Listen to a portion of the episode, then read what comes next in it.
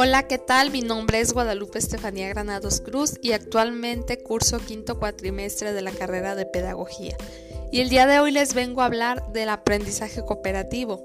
¿Pero qué es el aprendizaje cooperativo? Es un término genérico usado para referirse a un grupo de procedimientos de enseñanza que parten de la organización de la clase en pequeños grupos mixtos y heterogéneos, donde los alumnos trabajan conjuntamente de forma coordinada entre sí para resolver tareas académicas. El aprendizaje cooperativo es una de las nuevas metodologías que más significado tienen debido a la importancia que existe en el aprender a relacionarse, aceptar las ideas de otros, así como comprender que el uso de los nuevos lenguajes es esencial para llegar a este nuevo alumno. La puesta en práctica de los contenidos dentro del aula en lugar de la clase magistral provoca que el alumno tenga una mayor motivación.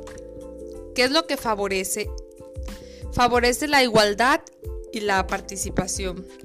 Unos aprenden de los otros, favoreciendo de esta manera que compartan conocimientos, recursos, ayuda y apoyo, además de generar sentimientos positivos hacia los compañeros y mayor aceptación a la diversidad.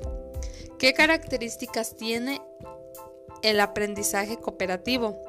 Considera los procesos de socialización e integración, herramientas claves en el proceso educativo de los niños, las niñas y los adolescentes.